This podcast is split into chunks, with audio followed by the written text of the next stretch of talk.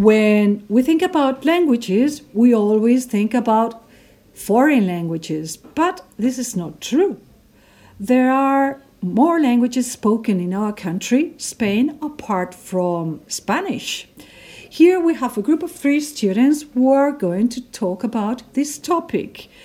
Um, could you introduce yourselves, please? Hello, I'm Sergio González. Hello, I'm Mario Tamayo. Hi, I'm Jorge Lopez. Okay, one of the language is Catalan. Sergio, what can you tell us about Catalan? Well, Catalan is a polycentric Romance language, which means it originated in various places and developed from Latin. In addition, Catalan originated in the Middle, in the Middle Ages, between the 8th and the 10th centuries. This language is spoken by approximately 10 million people, and it is spoken in Catalonia, the Balearic Islands, Andorra, the Strip, or Franja, of Aragon, Roussillon, that is located in France, and Alguer, that can be found in Cerdeña, Italy. Furthermore, it is also spoken in the Valencian community and some parts of Murcia, where it receives the name of Valencian. One curiosity is that it is not necessary to know Catalan to study in Catalonia, as the teachers are not going to ask you for anything in Catalan.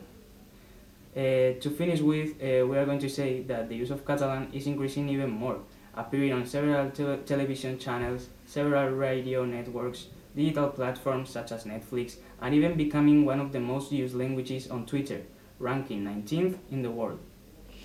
Okay, how interesting. But we have another language, Galician. Jorge, what can you tell us about Galician? Yeah, uh, Galician uh, is spoken uh, mostly in Galicia, uh, Asturias, uh, parts of uh, Castilla and Leon, and some villages of Extremadura. Its origins come from the Middle Age with the creation of the Galician and Portuguese reign which was unified in those times, in the around the 500. Uh, when it divided, uh, the Portuguese established as one language uh, and Galician established as a Romantic uh, language, where we have it right now. Some words that are commonly known in Galician and English and Spanish are, for example, agarimo in Galician, which means love in English, and amor in Spanish. Or, for example, aperta in Galician, which means hug in English, and uh, abrazo in Spanish. Hmm, how interesting.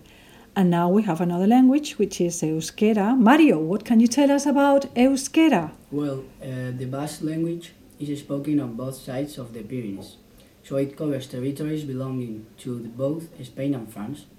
Álava, Vizcaya, Guipúzcoa, and Navarra are the peninsular territories of the Basque language. The number of people who speak Euskera currently stands at, at a 1 million. Guipúzcoa is the territory with the highest number of speakers. Talking about the history, Basque is one of the oldest languages and with the most history in the world, since it was born two millennia before Christ. Anthropologists, prehistorians, and linguists point to the Neolithic period and affirm that an ancestor of the Basque language we know today was already spoken in the ge geographical area between the Adur and the Ebro.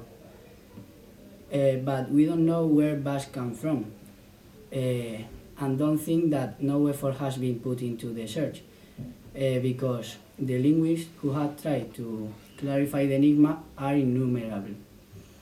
If we were to order all the languages on the planet according to the number of speakers, Basque would be in position uh, 600 among the over 7,000 languages of the world. But only 16% of the inhabitants uh, use Basque in their daily lives.